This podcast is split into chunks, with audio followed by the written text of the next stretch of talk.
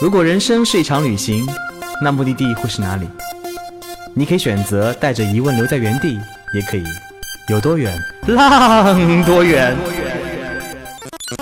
本节目由全宇宙最会玩的稻草人旅行推出，我们有超奇葩的年龄限制，只做年轻人的小团队旅行，坚持路线原创，百分之八十五以上的队员来自于朋友推荐。关注微信号“稻草人旅行”，和我们一起出发，爱上这个世界。欢迎收听最新的一期《有多远浪多远》。话说上一期呢，我和我们高加索路线的制作人小宝，还有我们的摄影团队的负责人甜菜，一起经历了阿塞拜疆各种温暖有趣的故事。我们跨境来到了格鲁吉亚。然后在到达格鲁吉亚之前，其实我们这个跨境也挺特别的。然后陆路跨境，那个道哥和甜菜之前有做过陆路跨境这样的，我倒是有过。然后我印象中的陆路跨境啊，我还有不止一次，但都是比较简单，因为那个陆路跨境几乎没有别的人。然后啊，我在这个国家的这个公办公室敲了个章，然后那个人可能常年也碰不到一个人，就跟我聊了很久，有的没的啊什么什么，然后就自己走走走走到对面去，然后敲了个章就走了。就是其实很简单，然后你都能看到对面，他没有一个通道或者是一个很明显的界限。然后这次感觉不太一样，因为这一次是有一个通道在那里，然后我们整辆大巴车嘛，然后所有的都要下来，拿着自己的行李，然后一个一个的一个的过去，还比较的严谨，我认为就还挺有一个跨境的对对对仪仪式感的式感仪。式感，嗯关键是它两个嗯、两个边检处隔得很远，修了那个长长长长的通道，我们拎着箱子在不停地往上爬爬爬爬，走了很久很久很久。差不多一公里长。对，然后阿塞拜疆这边跨境呢，就是它需要嗯，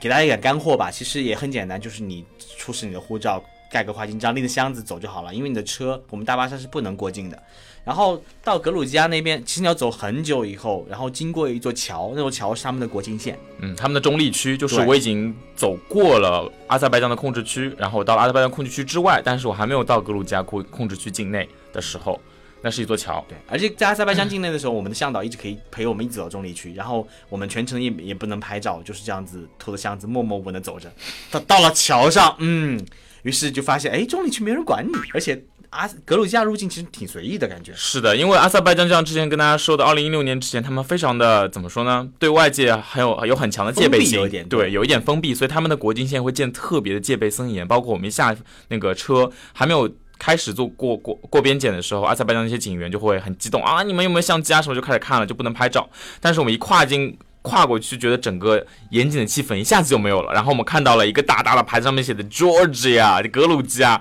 然后我们就就就疯狂了。然后我们在那边开始拍照，拍各种照。我们向来提留提议还拍那种拉住我们，我们要离开他的那种留恋照，就根本不像在国境线上那么严肃的事情。然后我们向导特别的好玩，因为之前两三天的时间时间其实不长，但是因为可能我们也比较清新脱俗，我觉得我们给向导留下了很不一样的印象，所以他还挺恋恋不舍的。然后我们的现在的操作是由阿塞拜疆向导送我们到中立区，然后我们就有点像是一个货物一样，又被交到了那个格鲁吉亚的向导手中，因为格鲁吉亚向导呢也会在中立区这边等我们，然后两个向导在中立区这边完成了这种历史性的交接，然后我们突然想到那种井冈山会合中再见。然后我们就就交接到了格鲁吉亚向导手中，然后交接的那个时候，我们的阿塞拜疆向导就很动情，他就说。哎，我很舍不得你们，然后就跑过去跟那个阿斯格鲁加的向导一顿狂夸，就说：“哎，我们有多好，这是我遇到的最棒的团队，什么什么的。”然后之后要拍照的时候，他还想到一个办法，就前面道哥说的，他就想拉着我们所有人的手，然后他试图把我们往阿塞拜疆那边拉，但是我们的所有人都已经往格鲁加那边倒了。就那时候拍的时候，觉得哎还挺轻松，挺好看的，就挺好，挺有趣的一张照片。然后现在再回想起来看，就突然觉得，可能拍的时候就是有一点恋恋不舍。对向导这样才想得出这样一个非常非常有趣、非常有意思的一个集体照吧。而且道哥还挺自豪的一点，不是自夸，稻草人的团队真的是我经历过的所有旅行团中最最最素质高的。当地的向导们对我们的夸奖都是经历过了最有素质、最有涵养的团队。啊，这跟我们的队员都是那么有涵养、有有素养有关联啊！他们是非常尊重当地，而且也也对当地人非常的友善、友好跟热情，而且会做很多很多事情。比如我们家访的时候，他们会主动画明信片，主动用那个带来打印机给他们打印照片，还送上礼物等等等等来表达他们的感激。我觉得最直接的就是，如果我们能够表示出这些尊重和对他们的就是这些友好态度，他们也会用更多、更多、更多的善意来回报我们。很多事情都是超出我们意想之外的。然后就像前面那个提到的格鲁吉亚这边的向导，其实后面有一件事情我还挺触动的。就我们格鲁吉亚这边呢出了一点点小的问题，中间换了一个向导。呃，原因是什么呢？其实是第一位向导他在刚刚跟我们相处两天不到走的时间的时候，他突然在早上的时候接到了一封一通电话。然后那天早上我看到他接完电话之后，整个人状态就不是很对，因为他之前至少。就是一直都很专业，然后以一个非常专业的向导形式使人。但接完这通电话之后，整个人有点心神不宁。然后我们到了一个小镇子，正好是一个自由活动的时间。然后我们那个向导下车之后，就整个人非常的不安，就已经开始很明显的有焦躁情绪。然后试图安抚他的时候，他又有一通电话。他那通电话非常的简短，他刚刚接起来，听了没两句话，整个人就哭了。然后我就意识到可能会有比较大的事情，然后就在旁边等，我想等他那个停下来一些时候，然后安慰一下。结果发现他越哭越凶，越哭越凶，然后事情可能会比较糟糕。之后通过各种方式了解到，其实向导他家里面遭遇了一些很突然的变故，然后他母亲可能身体在那段时间一下子非常的不好。但是他哭完之后，等到咱们的队员回来了，他马上我们要准备重新工作，送大家去往另外一个地方的时候，他就。抹掉所有的泪水，然后强忍住自己，哪怕他声音还是带点哭腔，他也就是跟我们做一些讲解啊等等。而且比较呃让我印象深刻的，其实是那天我们自由活动的时候，稍微比预定的时间晚出发了一些。然后他其实向导因为家中发生了很大的变故，他其实非常非常非常想回家。但是在那样一个情况下，哪怕我们稍微比原定计划迟了一点点，他也完全没有在催，他也就来问我，他就说命。然后你们准备什么时候出发？我们差不多时间了。然后我说啊，可能要再稍微晚个十五分钟。他也没有叹气，他就看了看表，然后说行，那我们再十五分钟没有关系，你慢慢来。但其实那个时候他可能要是我的话，我心可能早点飞到家里面去，我根本就没有办法再自己继续这这样的工作。这段这段经历我就让我很印象很深刻吧。就格鲁吉亚人他。他的这种敬业精神，或者说他的这种为人处事的方式，还是很令我敬佩的。然后，另外我们又在的这个地方呢，其实叫做嘎黑体，它是一片产酒区。大家来这边其实也是因为前段时间，我们前两天的时间，我们一直在阿塞拜疆去经历各种各样的人文历史，去做家访，去做看各种各样的一些历史建筑。但到了格鲁吉亚这边呢，想带大家放松一下，所以我们到了这片葡萄酒区，盛产葡萄酒，看阳光明媚，然后特别适合葡萄的种植。然后我之前在新西兰啊，在那个澳大利亚去。去拜访这些酒区的时候呢，总是有一种，嗯，这个葡萄酒庄是种很高端大气上档次的一个地方，所以让我稍微觉得有点距离感。然后每次参加那些发达国家那些酒庄的 tour 的时候呢，也是感觉就是听了一知半解，因为并没有一种很亲近的感觉。但在格鲁吉亚这边完全不一样，它非常 local，就感觉酿酒是一件就像我们吃饭一样的事情。所以在这边的时候，就是每一家每户都能看到各种各样的酒窖，所以我。就是哪怕我没有很细心的去参加一些关于酒的一些当地的小兔我也就默默的就吸收了很多很多的知识，因为当年看到就会跟我讲，看到就会跟我介绍，他们非常的自豪，所以这。这格鲁吉亚兜完一圈之后，其实我对葡萄酒终于有了一个最基本的认识，就是他们到底有哪些味道、哪些品种。比如说国内我一直只能看到，比如说干红葡萄酒，我都从来不知道干红什么意思。然后在这边就终于理解了，哦，干原来就是糖分比较没有没有糖分的意思，等等等等。然后还在这边喝了非常非常多各种各样的葡萄酒。其实我本人是一个酒量不是很好的人，但是在这边就是因为各种各样的酒摆在你面前，然后他还有自己俄罗斯呃格鲁吉亚自己产的一些当地的伏特加叫加扎，然后在那边。喝完了之后，有一天晚上，专门安排了一顿在那个咱们庄园酒店的一个晚宴，然后配了一个葡萄酒在旁边，然后我们也吃的很开心。毕竟是我们才到格鲁吉亚没多久，然后吃着吃着，我们喝酒已经喝的大家都兴致来了的时候，我觉得格鲁吉亚很会来事，他们就是明显就是喝酒喝多了的民族。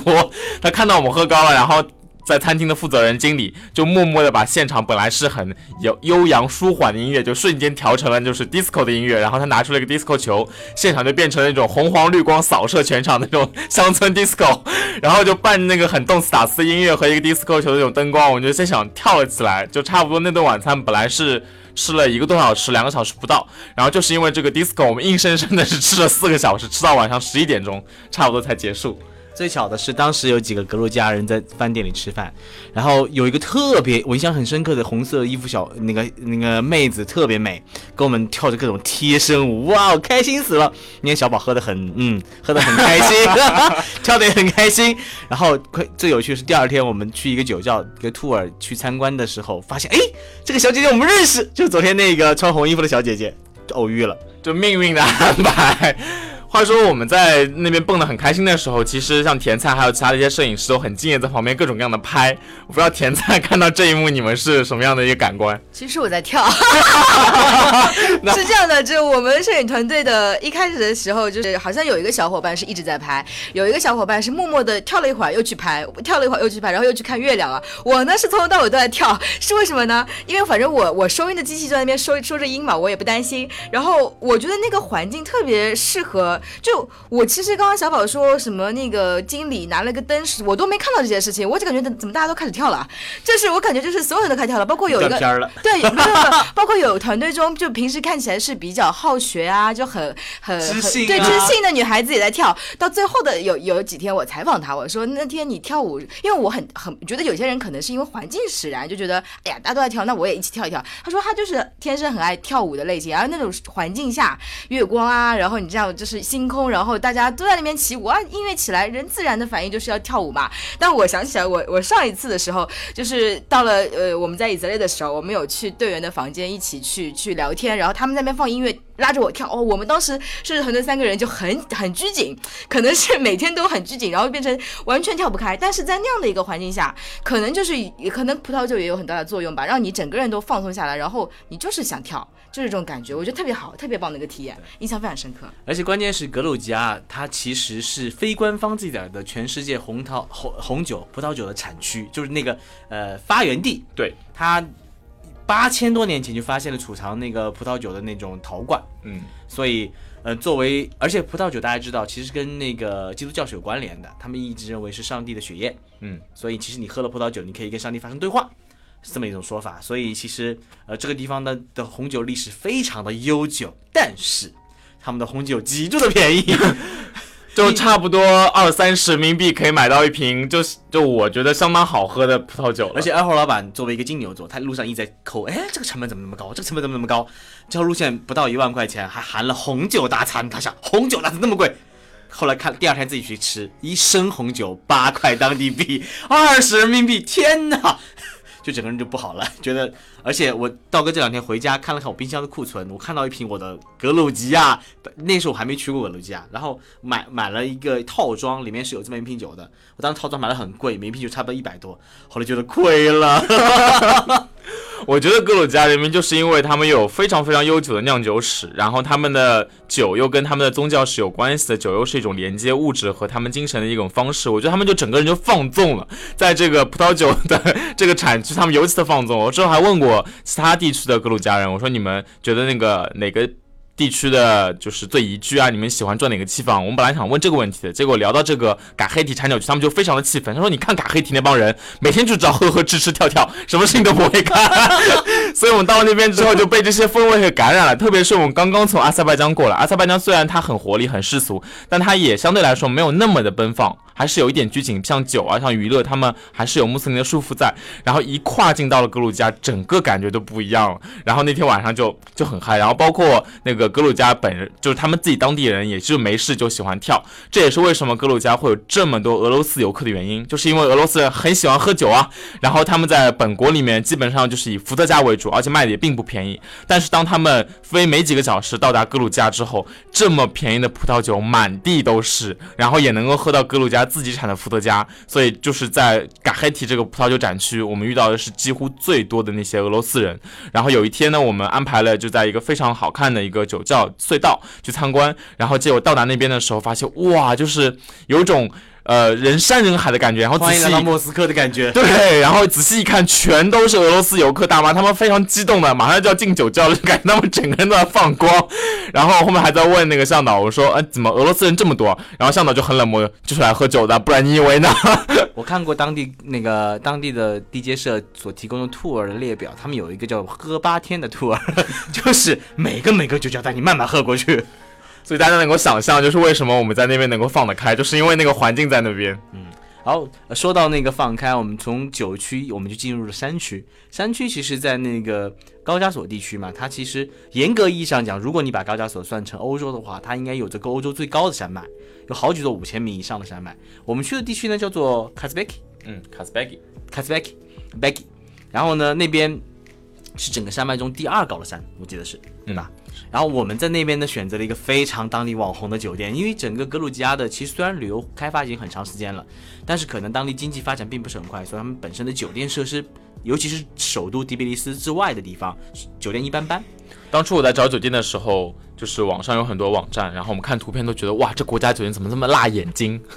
然后当到了这家网红酒店，因为他们那个国家也是，你会上 Instagram 上看很多很多很红的网那个旅游博主都会去那个地方拍的极美，一个非常漂亮的像长长实木条灰色的，然后人站在那个栏杆旁边拿着一杯红酒，对面是连绵起伏的雪山，一查都是那家酒店，叫做 Rooms，而且觉得名字很酷，叫 Rooms。然后它酷的另外一个原因呢，也是因为它以前是一个苏联的小工厂，但它的位置非常的好，它是在他们村庄的一个小山包上，这个山包位置好在它下面周围没有任何的遮挡，直接对面就是在群山中的一个山顶的教堂和教堂背后的更多更多的雪山，所以在那个酒店里面入住，不仅能够获得比就当地最好的硬件条件，还能够获得眼前一切的美景。如果住其他地方的话，可能要翻山越岭到某一个角度才能看到的风景，我们在那个酒店的房间里面、大堂里面、游泳池边，或者说任何的公共休息区都能看到。所以当初一看到这个酒店的时候，我就觉得哇，就是它了，我们一定要住，来都来了。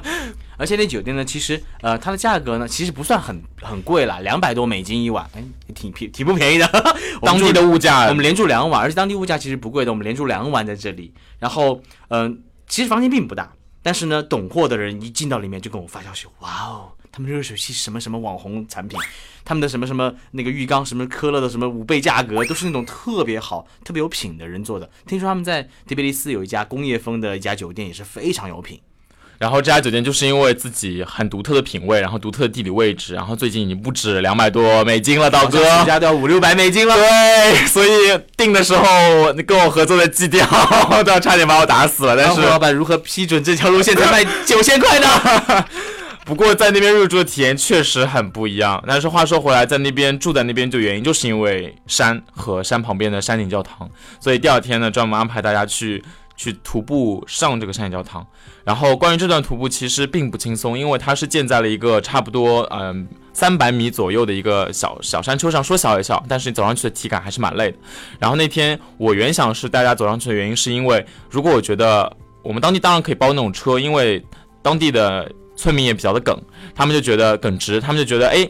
教堂它就是要建在高山上面，就是为了相当于苦行的那种概念在里面，我就是要建在那种最难的地方，然后呃用这些肉体上的一些困难去表达我自己内心的虔诚，包括它建在一个山巅之上，面向的群山，感觉是离离天更近，像是一个连接自己与天堂的一个桥梁一样。所以他们并没有建一些公路，所以我们大巴车上不去。但当然可以去包一些越野车，用从土路上去，也是很多游客的做法。但是我是觉得这样一个神圣的地方，嗯、用徒步的方式走上去的感觉，会比大巴车上去是那个感觉更强。不然的话，更更多的只是一个景点。而如果我们换成走的方式的话，就有点像是以前。对于建造这座修道院的人一个敬意，所以我不知道这段走完之后，甜菜和道哥你们有什么感觉？是不是有我当初走完的这种这种这种比较去向他们致敬的这种心思在？我的感觉被骗了。我也差不多，我在路上看到有车开上来，说说什么还有车可以开上来，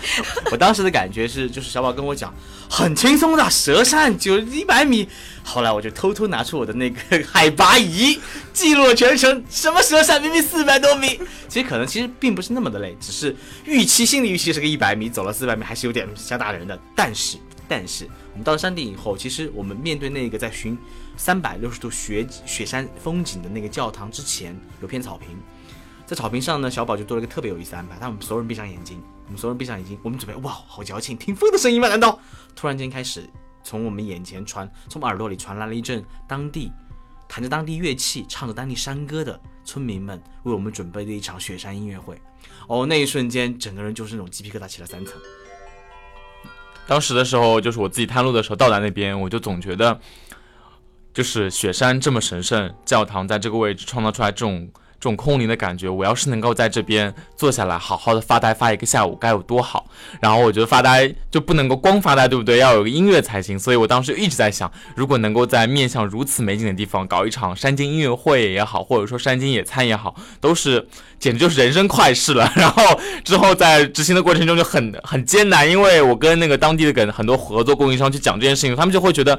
是干什么？你们要吃饭的话，你们下去吃啊！你们干嘛在这边吃？这边教堂也不太好摆东西。我说行吧，我如果不太方便摆东西的话，那我们可以不太方便摆东西吃野餐的话，那我们可以去请人来唱歌嘛。然后他们会又会觉得哇，这帮外国人好矫情啊！你们要去听歌，你们去蒂比利斯啊，来这边听什么歌？然后你们要听歌的话，那实在不行的话，我找当地的很多村民那个歌手，然后在村庄里面简单的给我们哼两曲。然后我说，哎呀，要是能够山山里面该有多好。然后那个供应商就很受不了，他就说那不行的话，你自己去跟他们聊。然后然后所以我来探路的时候，他就带着我去找那些山里面的一些山民，然后跟他们讲这个想法。他们一开始觉得有点不理解，但是那个好就跟他们好说歹说，说到后面，就是当他们真正第一次首发团执行了在山间唱完这个音乐会的时候，后面他们也跟我们说，他说其实将这种形式把我们的山歌带给你们，远远比在村庄里面简单唱给大家要好得多。希望大家能够享受。然后他们的山歌也都是跟爱情相关，听着就这种歌曲，然后看着眼前的美景啊，我当时觉得还挺好的。当时听完这歌声呢，其实嗯、是蛮震撼的，但真正让我完全无法自己控制不住自己的是我们在接下来一天的行程。那天我们去了一个他的老城，这老城里面有个非常重要的教堂，因为当时到了教堂以后，哇，人怎么那么多？因为它离首都很近很近，半个小时的路，所以游客都会到这里来，游客都在往教堂里走。然后突然间，小宝就拉着我们往教堂旁边的那个那个那个城楼上面的一个小教室里走。哇，什么地方那么那么有意思？我们进去以后坐下了，突然间出现了五个彪形大汉，站在我们眼前，像教室一样。当时我想，哇，我们我们发生什么事情？发生什么事情？这个时候他们把窗帘拉上。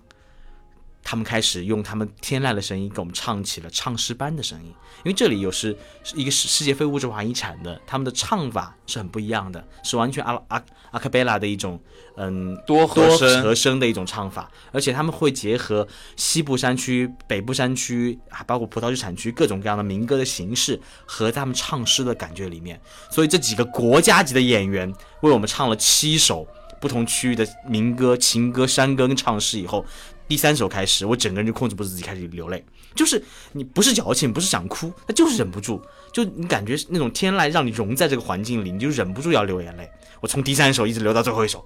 啊，那种感觉太美妙了。我觉得怎么能够从自己的喉腔中发出这么高亢的声音，然后而且是五位在一起，就像前面那个道哥说，它是一个非物质文化遗产，然后它是一个多人声合部，所以就像一个加强版的那种。阿卡贝拉，然后当所有人一起共鸣，发出一个很高亢的声音，向着他们的精神世界的时候，你就会不自禁的被他们歌声带领。然后我就是听完整场七首，就鸡皮疙瘩完全没有停下来过。当时我前面的那个女生也是不停在流泪流泪，然后摄摄制组的人就控制不啊，超级开心，哇，我有素材可以拍了，就在不停的拍那个女生流眼泪。很棒很棒，我我在那边一直监听监听整个那个录音的东西嘛，但是我觉得你现场的感受跟你把它记录下来的东西其实是差别蛮大的。现场的时候你在空间里面，你这些声音对到对到你整个人的一个感受，就像就是道哥说的，就是你整个人就很很容易被情绪给带动。然后我自己也是非常喜欢这种唱诗班的这种声音的。然后包括后来我们有跟他们在聊嘛，他们都是学就是练了二十多年，然后就一辈可能是一辈子就是在。这边就是唱歌，然后去为这些宗教的一些去做一些自己的，对吧？能力对。当时五个人有一个人看上去有点年轻，然后其他四个人叫他 Little Boy，他练了十六年，他自己有点害羞，因为剩下来都念了二十几 年，练了十六年，感觉非常非常的不一样。而且还有一点让我觉得很很有趣的就是迪比利斯，呃，整个那个格鲁吉亚的人，他们其实对宗教还是蛮虔诚的，而且我们在不同的教堂里，不同的遇到了很多次婚礼。是的，然后我觉得特别不一样的是，他们信仰的是东正教，然后东正教呢，在教堂里面他们并没有布置任何的座椅，然后另外格鲁吉亚东正教的教堂又不像是俄罗斯那种比较明亮明快的，它是那种偏暗的，因为它整个建筑结构都是砖石采光岩。就故意的好像弄得像昏暗一点，所以整个进去呢塑造一种非常肃穆的感觉。当一走进去之后，你会发现很多当地人他们会拿着一根蜡烛，然后我还问过当地为什么你们会拿一根蜡烛，他们说因为你拿着蜡烛的时候你要非常的当心，你不能够让蜡滴到自己，不然烫伤了。所以你会将心思去维系在通过蜡烛就维系到一起去。当你把心思全部集中到一起，排除了很多杂念之后，你再开始去做，不管是读经也好，祈拜那个祈祷也好，才会是更虔诚、更专心的。然后走进教堂，发现一个个当地人拿着一根根蜡烛，然后在那边虔诚的，就是做一些，包括前面说的那个婚礼啊也好，或者说自己独自在那边默默的诵经也好，或者说一个人站在那边那个许愿祝福也好，那种感觉真的很不一样。而且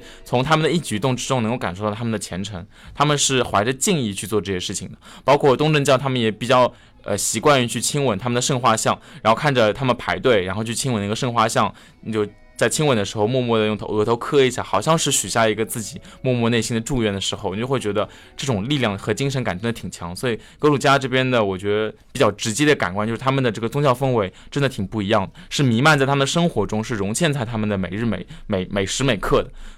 而且格鲁吉亚的教堂特别酷的一点就是，它永远能收在风景最好的地方。在那种山间峡谷顶端，在那种很难到达的那种那种高处，他整个人坐拥了整片最美好的的视野。所以 AOP 当时写了写了一句话：“哇，格鲁吉亚人真是厉害，能把教堂修在最好的地方，最真能选地儿。”对。然后我们行程的最后最后回到第比利斯了。然后第比利斯其实我觉得跟巴库同样是作为一个国家的首都，感觉是非常不一样的。巴库就是，就像用我们队员的话说，巴库感觉非常的精致。不管是它十八世纪建的那些欧式建筑也好，还是我们现在看到一些高楼大厦也好，非常的好看，但是好像离我们稍微远了一点点点。但是第比利斯就不一样，它整个老城的街道都是这种鹅卵石铺就的，啊，不是鹅卵石，小碎片石头铺就的。然后里面有很多的咖啡吧、小餐厅，然后整个老城的氛围塑造的非常的祥和和安宁，让你很容易嵌在里面，走在其中。我觉得特别有意思的是，我们行程的最后让大家去参加最后的晚宴，就是快结束的晚宴的时候，对面有一个。一一幢楼建的非常奇怪，它是看上去像是几个麻将牌，然后横七竖八的叠在了一起。那其实就是苏联时代，他们想，哎，我建那么多火柴盒子，我希望建一点不一样的建筑出来，然后他们建了一个横七竖八的，然后现在变成一个总部。然后我们在那样一个很奇怪的建筑对面的一个餐厅，然后最后就吃了一顿我们最后的歌舞晚宴。那个地方呢，其实是一个格鲁吉亚当地人的餐厅。大家去的原因是因为格鲁吉亚不仅它的歌声有名，它的舞蹈也非常的出色。然后我们在那边呢，能够边吃晚餐，然后边看到他们当地的一些最。最棒的表演，然后我觉得最棒的其实不是他们表演本身，而是我们快结束的时候，又来了格鲁吉亚人民的本性，就是当他们喝了酒，看到有个舞台空着，然后又有人在旁边伴奏的时候，他们又情不自禁开始蹦起了迪。所以最后过完了差不多一个多小时，当我们已经看完了演出，我们已经吃完了饭，准备回撤的时候，竟然悄悄的身边所有那些格鲁吉亚人民又默默的跑到了舞池那边，又开始了，不管是蹦迪也好，还是跳舞也好，又跳了起来。而且我觉得特别可爱的是，我在现场看到一个呃。很年轻的一个父亲，大概也就二三十岁出头，然后他身边带了一个非常非常小的小女儿，也就两三岁左右，然后他就是把那个小女儿抱起来，然后跟着自己小女儿在舞池中间跳那个交际，哇，我觉得好动情，就是好动人，就是这样一幕，让我觉得这这个民族真的还挺不一样的。然后整个呃行程结束，然后甚至比我当初探路的感觉还要深，就是这两个国家。阿塞拜疆和格鲁吉亚，就是大家虽然都不知道，但是它能够带给我的这个冲击和旅行感，是我在很长时间嘛，差不多过去的挺多旅行次中间都没有经历过这么强烈的感受了。这种探索感，这种和人之间的紧密的接触，这种从不知道到了解的这种过程，是我真的很很欣赏的一个状态。所以现在的高加索、格鲁吉亚、阿塞拜疆，我们线路中间走过这两片地方，差不多已经算是我最喜欢的目的地之一了。到现在为止，而且呃，我们的。我们的这条秘境高加索路线呢，是从阿从从阿塞拜疆的首都巴库开始，那在那个格鲁吉亚的首都迪比利斯结束。整个行程当中，真的我我个人也是很大的冲击，就是我完全没有带着任何的期待跟惊喜过去，但是给了我很多很多超乎想象的惊喜，尤其是那边的人热情，包括不同的地貌，到了格鲁吉亚这边更加 relax 的状态，包括雪山，包括红酒，包括当地人的那种。遇到酒就开始嗨的 那种、那种、那种情景，会让人留下很深刻的印象。我觉得无论是自由行还是跟稻草人出去旅行，我们都希望你把这个目的地放在你的旅行列表上，去感受一下这个世界最精彩的不一样。好了，再次感谢小宝跟甜菜做客，我们下期节目会聊到更精彩的，我们在格鲁吉亚西边发生的各种囧事儿。下期再见。